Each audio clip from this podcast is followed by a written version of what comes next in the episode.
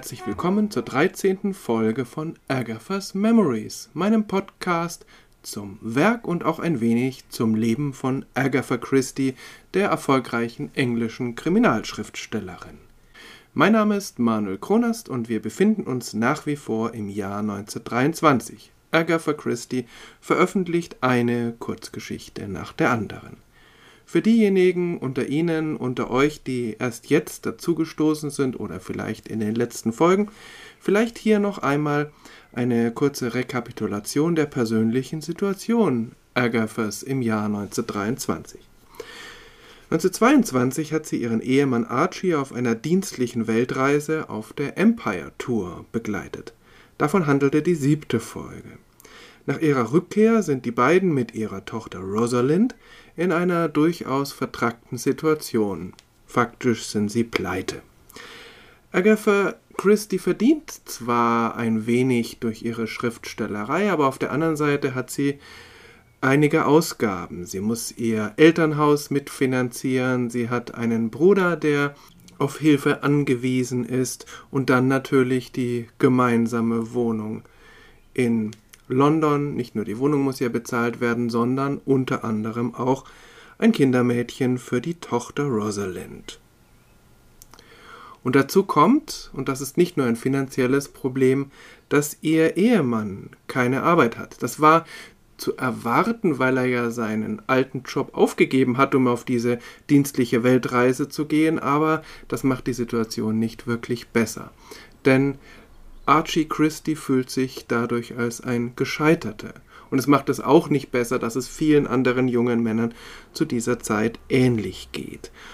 Agatha bemerkt einmal, dass er selbst von sich gesagt hat, wenn ihm etwas misslingt, dann ist er unausstehlich und so ist das. Und das ist durchaus ein Problem für ihre Ehe, denn er lässt niemanden an sich heran, auch nicht seine Frau.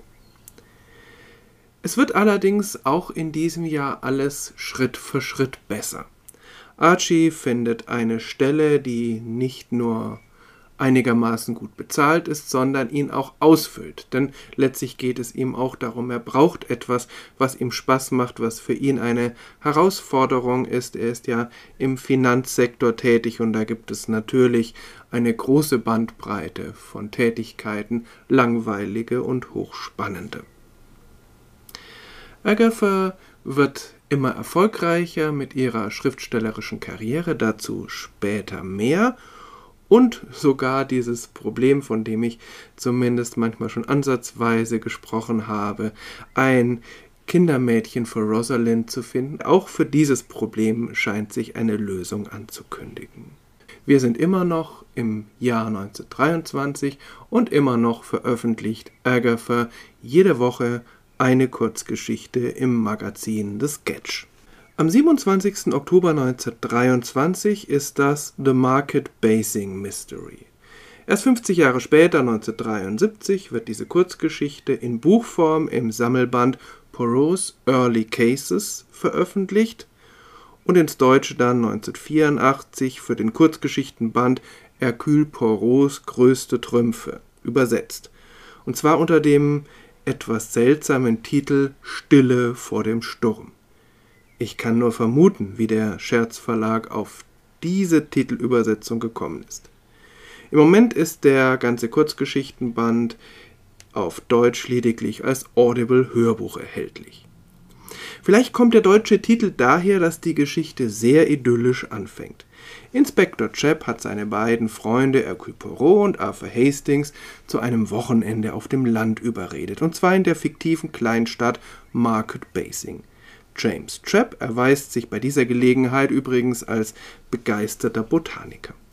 Es ist ein sonniger Sonntagmorgen, die drei sitzen im Dorfgasthaus und lassen sich ein üppiges englisches Frühstück schmecken, zumindest Trapp und Hastings. Poirot ist eher der Meinung, dass ein voller Magen das Gehirn am Funktionieren hindert.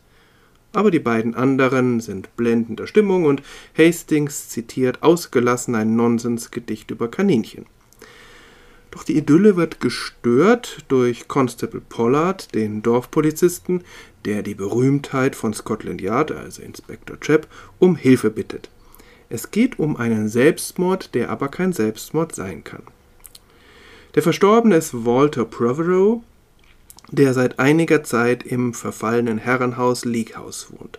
Er wird dort von seiner Haushälterin Mrs. Clegg versorgt, die schon ewig in seinen Diensten steht und ihm sehr zugetan zu sein scheint. Housekeeper, was sich je nach Kontext als Haushälterinnen oder Wirtschafterinnen übersetzen lässt, spielen bei Agatha Christie eine große Rolle.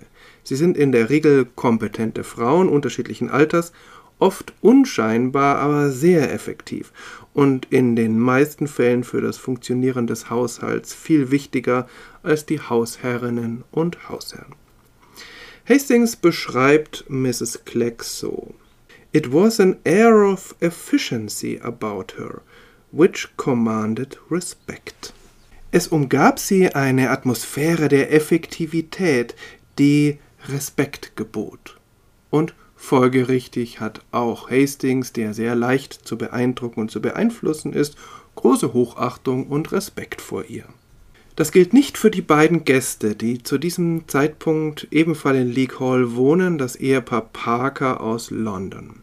Sie sind Hastings sofort unsympathisch und wie immer fällt er sein Urteil augenblicklich und radikal. Mr. Protheroe ist erschossen in seinem Zimmer aufgefunden worden. Türen und Fenster verschlossen, in seiner Hand hielt er eine Pistole, also ganz augenscheinlich ein Selbstmord. Der Arzt aber stellt schnell fest, dass er sich so auf keinen Fall erschossen haben kann, das ist anatomisch völlig unmöglich.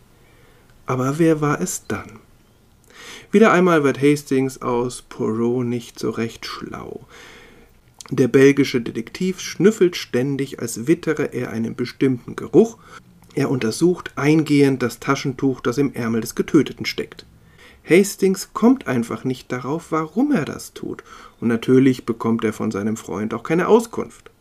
Ein anderes Indiz, seinen Manschettenknopf, scheint der belgische Detektiv dagegen nicht ausreichend zu würdigen. Wieder einmal zeigt diese Kurzgeschichte, dass Indizien trügerisch sind und Poirot hat sowieso ein sehr gespaltenes Verhältnis zu Indizien. Trotz der Kürze der Geschichte steckt einiges mehr in ihr, als auf den ersten Blick zu sehen ist. Es geht auch um Erpressung und die Frage Selbstmord oder Mord ist nicht so eindeutig zu beantworten, wie es scheint.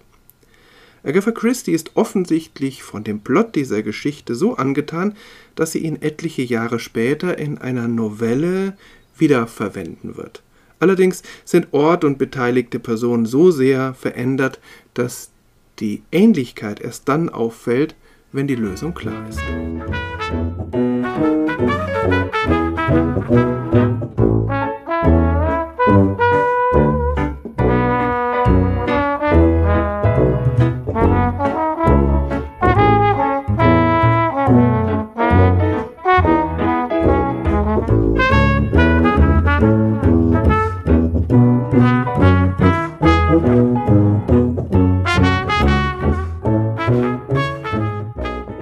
Woche später, am 24. Oktober 1923, erscheint im Sketch The Adventure of the Italian Nobleman, das Abenteuer des italienischen Edelmannes.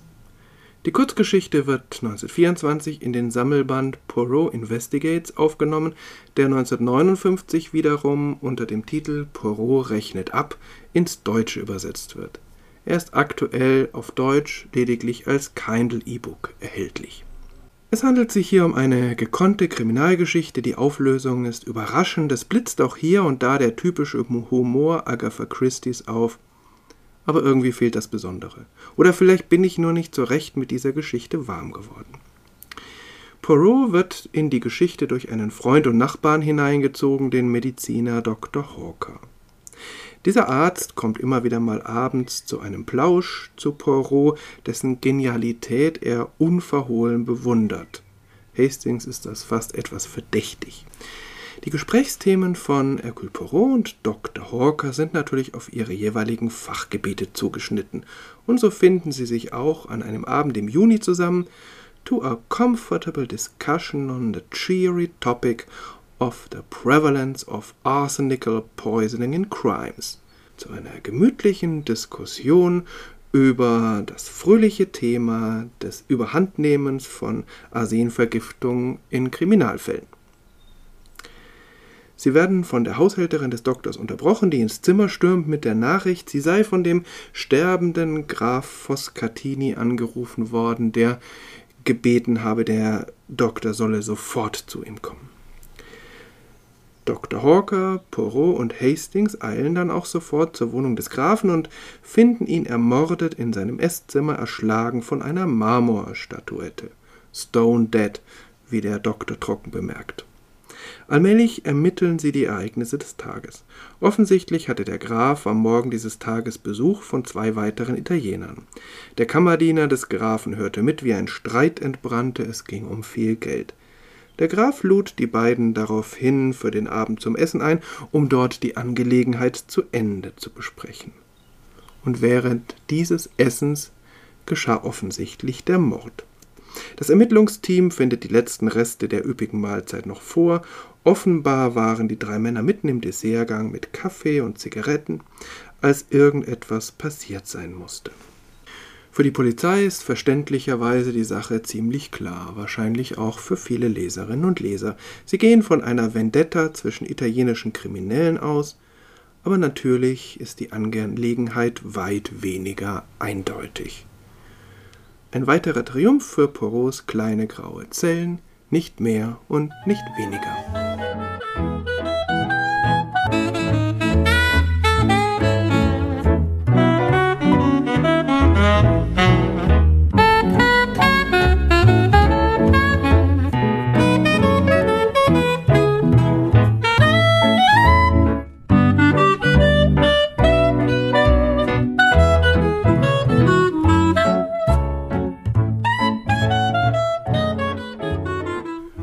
Nächste Kurzgeschichte, The Case of the Missing Will, also der Fall des fehlenden Testaments, erschienen im Sketch am 31. Oktober 1923, wird in den 1924er Sammelband Poirot Investigates aufgenommen.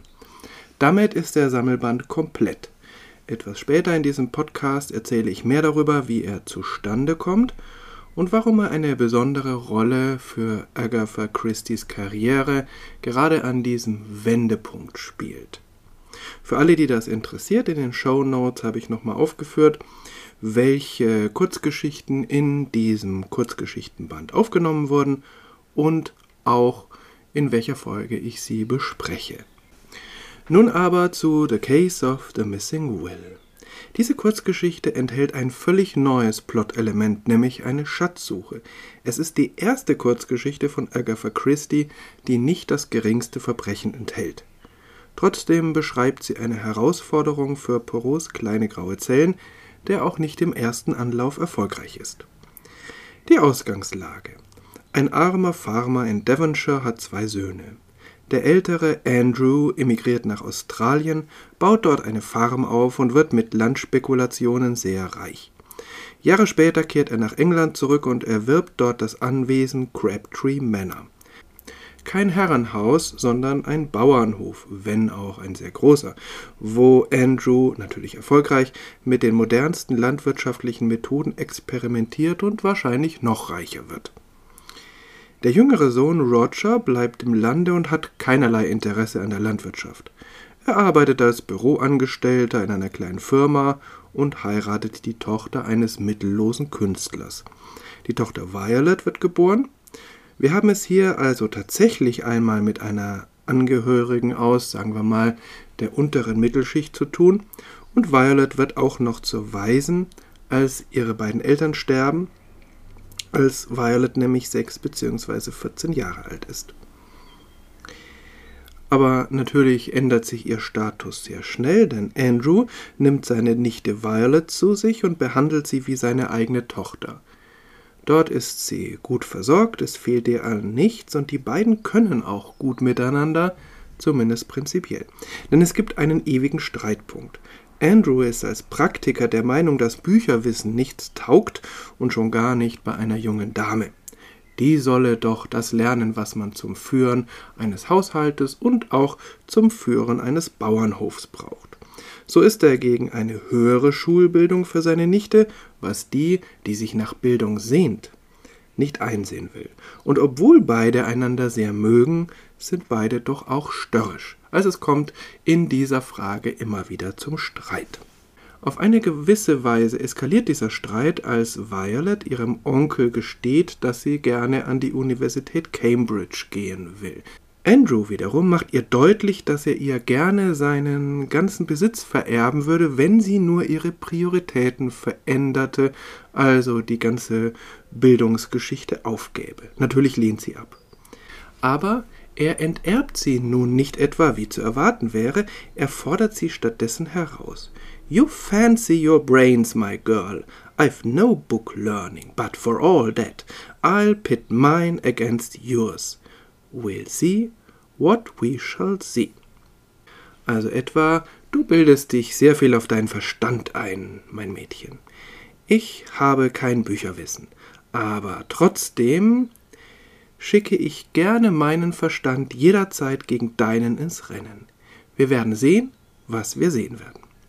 In den folgenden neun Jahren sehen sie sich gelegentlich, kommen gut miteinander aus. Sie ist öfter mal am Wochenende in Crabtree Manor zu Besuch, aber so im Großen und Ganzen gehen die beiden ihre eigenen Wege. Dann stirbt er und hinterlässt ein seltsames Testament.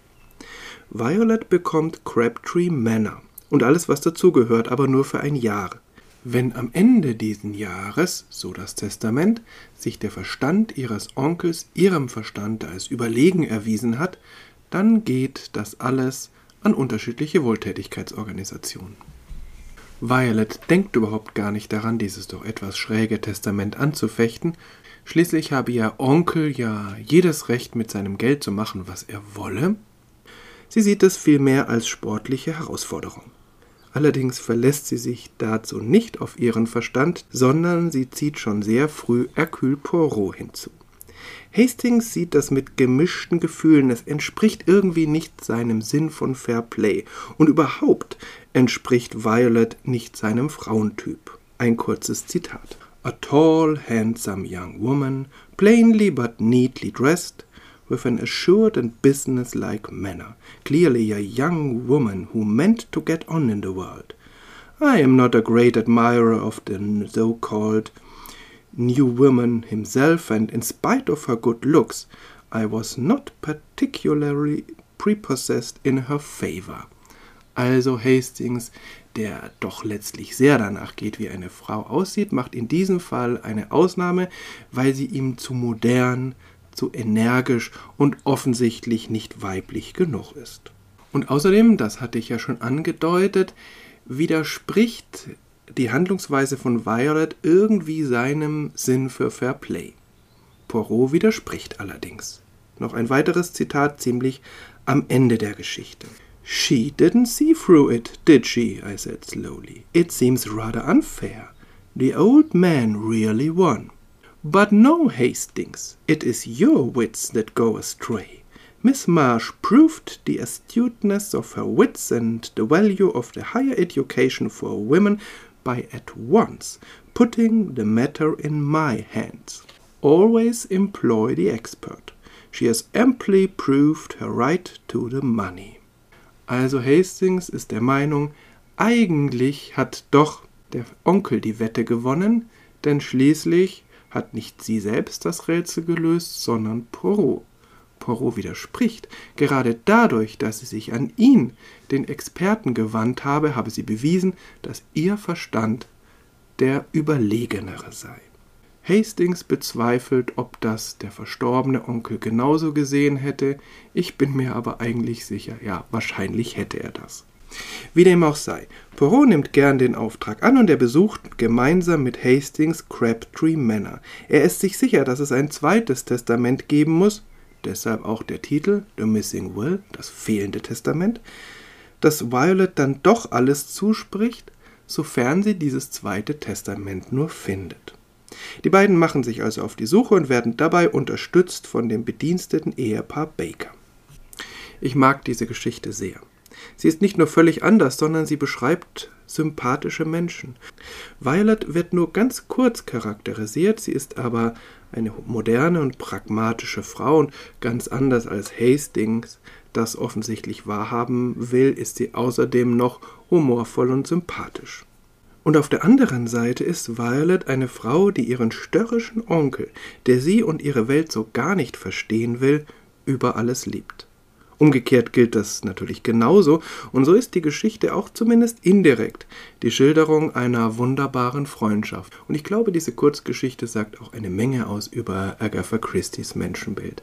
Ein sehr respektvolles Menschenbild, das den oder die andere so gelten lässt, wie er oder sie ist.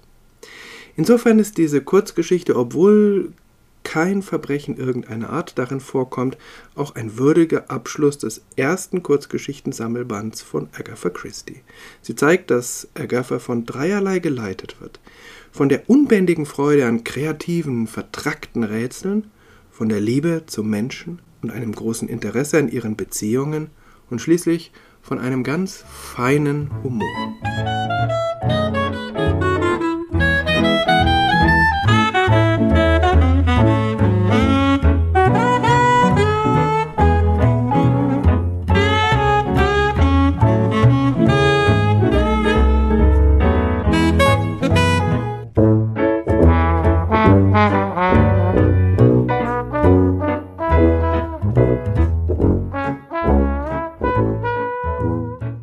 Jahre 1923 und 1924 waren nicht nur ungeheuer produktive Jahre für Agatha Christie, sondern auch Jahre des wachsenden Selbstvertrauens als Schriftstellerin. Sie macht ihr Talent in dieser Zeit vom Hobby zum Beruf und sie bewertet ihren Vertrag mit dem Verlag de Bodley Head zunehmend kritischer. Dieser Vertrag sah kurz gefasst vor, dass sie nach ihrem Debütroman fünf weitere Bücher zu nur geringfügig besseren Tantiemen veröffentlichen konnte in diesem Verlag. Bevor diese Verpflichtung nicht erfüllt war, war an einen faireren Vertrag bei diesem oder einem anderen Verlag nicht zu denken. So plant Agatha Christie nun die Veröffentlichung der noch ausstehenden Bücher. Buch 1 war The Secret Adversary gewesen. Buch 2 Murder on the Links, beide bereits veröffentlicht, beide ziemlich erfolgreich. Ein dritter Roman, The Man in the Brown Suit, so wird er schließlich heißen, der unter anderem auf ihren Erfahrungen in Südafrika und auf dem Rest der Weltreise beruhte, der war fertig. 1923 bot sie dann als vierten Band eine Sammlung von bereits im Sketch veröffentlichten Poirot-Geschichten an, wir kennen sie alle, und dann als fünften Band eine Kurzgeschichte, die sie zu einem Roman erweitert hatte, mit dem Namen Vision. Diese Kurzgeschichte hatte sie bereits 1909 geschrieben, also als junge Erwachsene, und dann in ihrem Schreibtisch verschwinden lassen. Mir ist nicht bekannt, dass Vision irgendwann tatsächlich veröffentlicht wurde und so ganz habe ich auch nicht herausbekommen können, worum es wirklich ging in dieser Geschichte. Offensichtlich war es eine Mischung aus Detektivroman und Fantasy und wenig überraschend lehnt der Verlag diese Geschichte ab. Agatha Christie ist auch gar nicht überrascht. Ich vermute, dass sie diese Geschichte, oder beziehungsweise ist es ja jetzt ein Roman, dass sie diesen Roman einfach nur eingeschickt hatte, um die Fünfzahl zu erfüllen.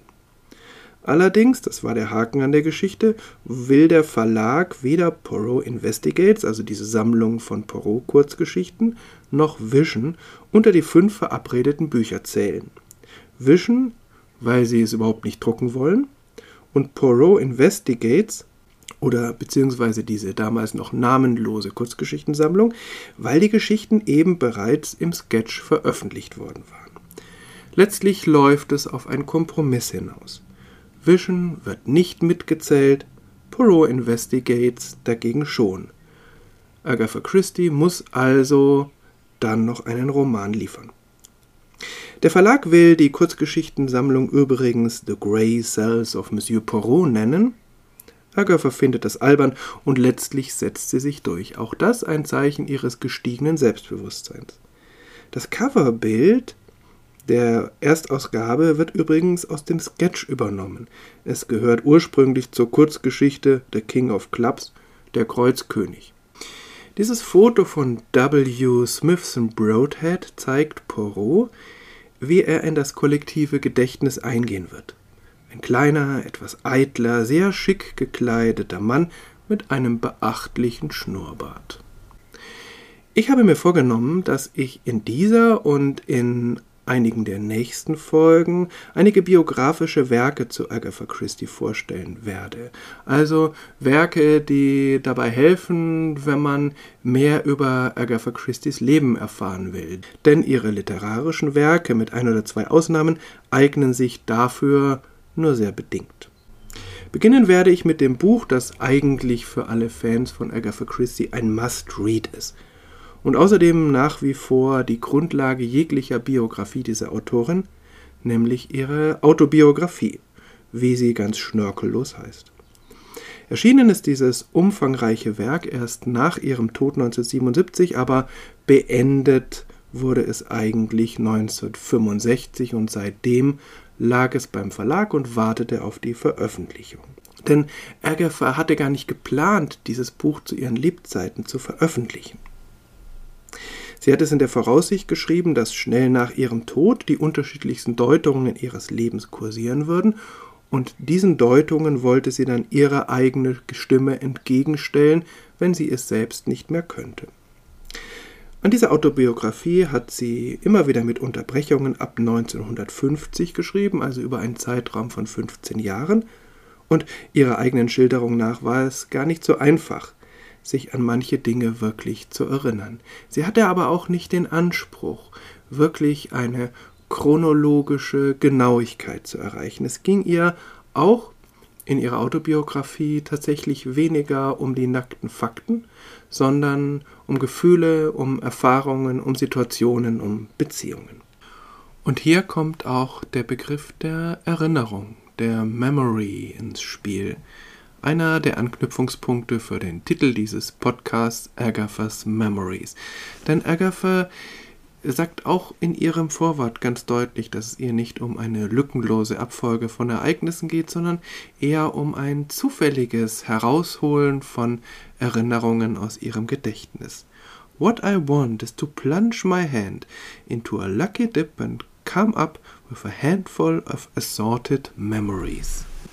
Also, als würde sie mit der Hand in so etwas wie einen Glücksbrunnen hineintauchen und würde dann an die Oberfläche kommen mit ausgewählten Erinnerungen. Mich hat das ein wenig erinnert an dieses Bild des Denkariums bei Harry Potter, wo eben Erinnerungen hineingegeben werden und dann bei Bedarf wieder herausgezogen werden können. Und so ist offensichtlich auch ihre Autobiografie eine Aneinanderreihung von Erinnerungen, glücklichen Erinnerungen, weniger glücklichen Erinnerungen und die sind dann manchmal etwas assoziativ wie an einer Perlenkette aufgereiht und ergeben dann doch ein wunderbares, nicht vollständiges, aber doch zumindest sehr spannendes Bild. Eine kleine Warnung schließlich. Immer wieder enthält dieses Buch auch Spoiler, also Einige Romane schildert sie näher, wie sie dazu gekommen ist, wie die Figuren entstanden sind und natürlich auch, wie sie auf die Lösung gekommen ist. Also das sollte man wissen, aber das gilt ja letztlich für jede Autobiografie und auch besonders für jede Biografie. Ich kann dieses Buch unbedingt empfehlen. Es ist vielleicht nicht ganz so hilfreich dafür herauszufinden, was sie in welchem Jahr wo getan hat. Ihre Schilderung ist oft wenig präzise, was Jahreszahlen betrifft. Oft fehlen Jahreszahlen überhaupt. Nicht immer geht sie chronologisch vor, manches erinnert sie einfach falsch. Auf der anderen Seite gibt sie unschätzbare Einblicke in ihre Gefühlswelt. Es ist ein sehr persönliches Buch. Manchmal schreibt sie sehr ungeschützt. Allerdings behält sie auch in diesem Buch die absolute Kontrolle über ihr literarisches Werk.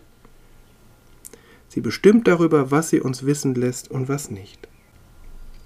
Ich werde zum Beispiel in einer späteren Folge noch ausführlich zurückkommen auf die zehn Tage im Dezember 1926, die legendär geworden sind.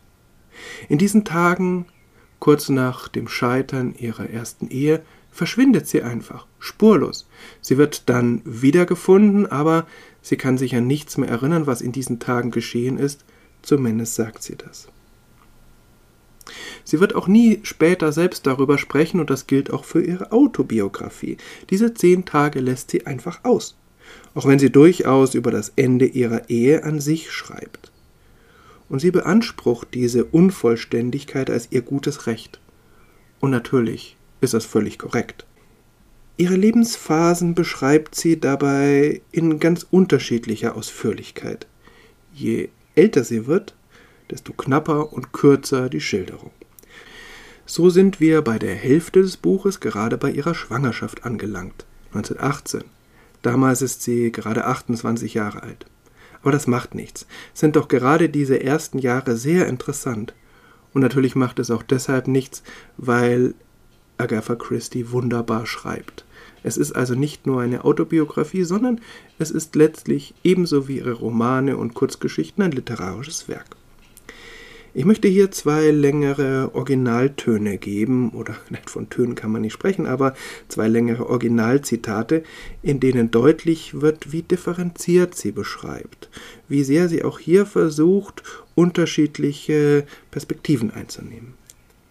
Beide Beispiele gehören zu den Jahren, in denen wir gerade angelangt sind, 1923, 1924. Das eine beschreibt einen Aspekt ihrer Beziehung zu Archie, ihrem ersten Ehemann. Das andere beschreibt die Beziehung zu The Birdley Head, ihrem ersten Verlag. Zunächst zu ihrem Ehemann. Über Archie schreibt sie im Großen und Ganzen in ihrer Autobiografie nicht verbittert. Sie beschreibt doch recht ausführlich die Hoffnungen, die die beiden hatten, den Spaß, den sie auch an ihrem gemeinsamen Leben hatten, diese ja, schräge und auch ausgelassene Erfahrung der Weltreise gemeinsam, aber sie sieht ihn differenziert. Archie Christie ist sicher kein Supermacho, aber er ist ein Mann seiner Zeit und er muss damit klarkommen, dass er die Jahre nach dem Krieg das ideale Männerbild seiner Gesellschaft nicht ausfüllen kann. Hier ein Text aus der Autobiografie, in der es um seine Haltung zu ihrer Literatur geht. Though helpful with most practical things in life, Archie was of no use in my writing. Occasionally I felt the urge to outline to him some idea I had for a new story or the plot of a new book. When I had described it haltingly, it sounded, even to my ears, extraordinarily banal, futile, and a great many other adjectives which I will not particularize. Archie would listen with the kind benevolence he displayed when he had decided to give his attention to other people. Finally, what do you think? I asked timidly. Do you think it will be all right? Well, um, I suppose it might be, said Archie in a completely damping manner. It doesn't seem to have much story in it, does it? Or much excitement either? You don't really think it will do, then? I think you can do much better. That plot thereupon fell dead, slain forever, I felt. As it happened, I resurrected it, or rather, it resurrected itself, five or six years later. This time, not subjected to criticism before the act, it blossomed most satisfactorily and turned out to be one of my best books. Agatha führt nicht weiter aus, um welchen Plot und um welches Buch es sich handelt. Und sie stellt das auch in den Kontext, dass sie sagt, es fiel ihr immer schwer, ihre eigenen Plots, ihre eigenen Handlungen anderen zu erzählen. Und deshalb macht sie es sich offensichtlich zur Gewohnheit, Menschen ihre Bücher erst dann lesen zu lassen, wenn sie fertig sind. Zumindest so gut wie fertig. Aber es sagt, glaube ich, doch etwas aus über die Beziehung der beiden. Archie scheint eben nicht der gewesen zu sein, mit dem sie die Abenteuer des Lebens gemeinsam erleben kann, sozusagen der Tommy zu ihr als Tuppence. Das war später bei ihrem zweiten Mann ganz anders. Archie und Agatha erlebten keine gemeinsamen Abenteuer mehr. Sie kamen gut miteinander aus, sie ähm, teilten sich beide die Fürsorge für Rosalind, aber er war ganz viel auf dem Golfplatz zu finden, das war sein großes Hobby, und sie begann eben immer mehr zu schreiben. Trotzdem war sie nicht unzufrieden mit ihrer Ehe und sie hatte nicht den Wunsch danach, ihr zu entfliehen. Das war ganz anders mit der Beziehung zu ihrem Verlag The Bodley Head. In ihrer Autobiografie beschreibt sie die Zeit, in der diese Beziehung zu kippen beginnt, stellt aber die Frage, ob sie es anders gemacht hätte, wenn sie vorher gewusst hätte, was sich nachher herausstellen würde. Und gleichzeitig beschreibt sie, wie sie so ähnlich wie die Heldin ihrer Kurzgeschichte The Missing Will eben durchaus bereit ist, äh, die Expertise von anderen Menschen hinzuzuziehen. Shortly before bringing out The Mystery of the Mill House, das ist der Roman, der später einmal unter dem Namen The Man in the Brown Suit veröffentlicht werden wird.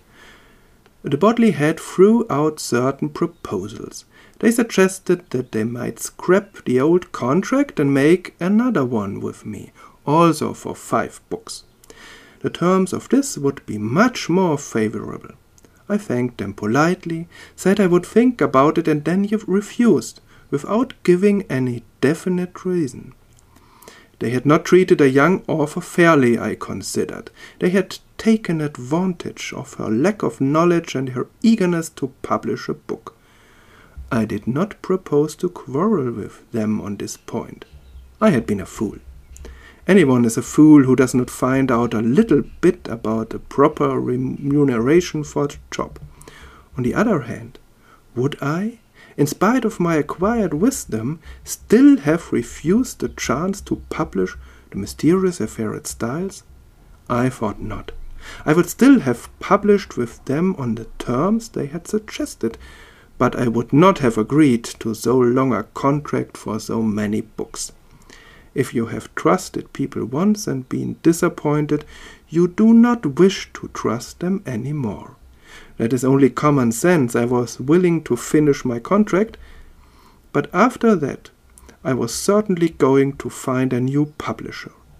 Also, I thought, I was going to have a literary agent. Also, das ist die Schlussfolgerung aus dieser ganzen Geschichte. Sie braucht einen Literaturagenten. Ich finde das ganz spannend, was sie hier schreibt, dass sie sagt, auf der einen Seite wäre sie sicher auch mit dem späteren Wissen durchaus bereit gewesen, diesen ähm, unfairen Vertrag einzugehen, einfach um ihr Buch veröffentlicht zu bekommen, aber auf der anderen Seite sieht sie jetzt nicht ein, warum sie jetzt genau auf der gleichen Schiene mit den gleichen Leuten weitermachen soll, die sie doch damals unfair behandelt haben. Also sie hält sich nicht lange daran auf, sich über die Vergangenheit aufzuregen, irgendwelche Rachegefühle zu hegen, sondern sie will voranschreiten, aber da will sie die Fehler, die sie gemacht hat, nicht mehr machen. Nun also zu ihrer Suche nach einem literarischen Agenten. As I didn't know much about literary agents, I thought I had better go back to Eden Philpott's original recommendation use Messi. Das hatte ich ja in ähm, der zweiten Folge gesagt, dass sie einen Nachbarn hatte, der sie ein wenig beriet in ähm, ihrem literarischen Schaffen und der sie sehr ermutigte, doch weiterzumachen. Und der hatte ihr auch einen Literaturagenten genannt, eben Hughes Messi, ähm, an den sie sich wenden könne und der fair sei. Sie hatte das damals nicht wirklich gemacht, aber jetzt in dieser Situation erinnert sie sich eben an diesen Namen und stellt fest, äh, die Firma gibt es noch, aber den Mann, dessen Name darauf steht, eben nicht mehr. Er ist inzwischen gestorben. So back I went. It wasn't Hughes Massey now, apparently he had died. Instead, I was received by a young man with a slight stammer, whose name was Edmund Cork. He was not nearly so alarming as Hughes Massey had been. In fact, I could talk to him quite easily. He seemed suitably horrified at my ignorance and was willing to guide my footsteps in future. He told me the exact amount of his commission, of the possibility of serial rights and publication in America, of dramatic rights, and all sorts of unlikely things, or so it seemed to me. It was quite an impressive lecture. I placed myself in his hands unreservedly and left his office with a sigh of relief. I felt as if an enormous weight had been lifted from my shoulders. That was the beginning of a friendship which has lasted for over 40 years. Die Freundschaft mit Edmund Cork dauert übrigens noch länger, bis zu ihrem Tod. Ebenso übrigens wie die mit ihrem zweiten Verleger William Collins. Aber Edmund Cork wird eben nicht nur ein guter Freund, sondern er ist auch ein sehr scharfsinniger und durchsetzungsfähiger Agent, trotz seines leichten Stotterns, das ihr gleich auffällt. Dieses leichte Stottern übrigens nimmt ihr einiges ähm, von ihrem Zögern und ihrer Schüchternheit, denn der Vorgänger Hughes Massey, nachdem diese Literaturagentur ja nach wie vor benannt ist, war offensichtlich ein sehr ehrfurchtgebietender Charakter, ähm, vor dem diese ganz junge Autorin doch ein wenig gelähmt war. Eine dritte lebenslange Freundschaft entsteht übrigens ebenfalls in dieser Zeit, die zu Charlotte, genannt Carlo Fischer, die gleichzeitig Rosalinds Kindermädchen und Agathas Sekretärin sein wird. Wir machen nächste Woche weiter mit dem Abenteuer einer Köchin und der ersten großen Biografie Agatha Christie's. Bis dahin alles Gute!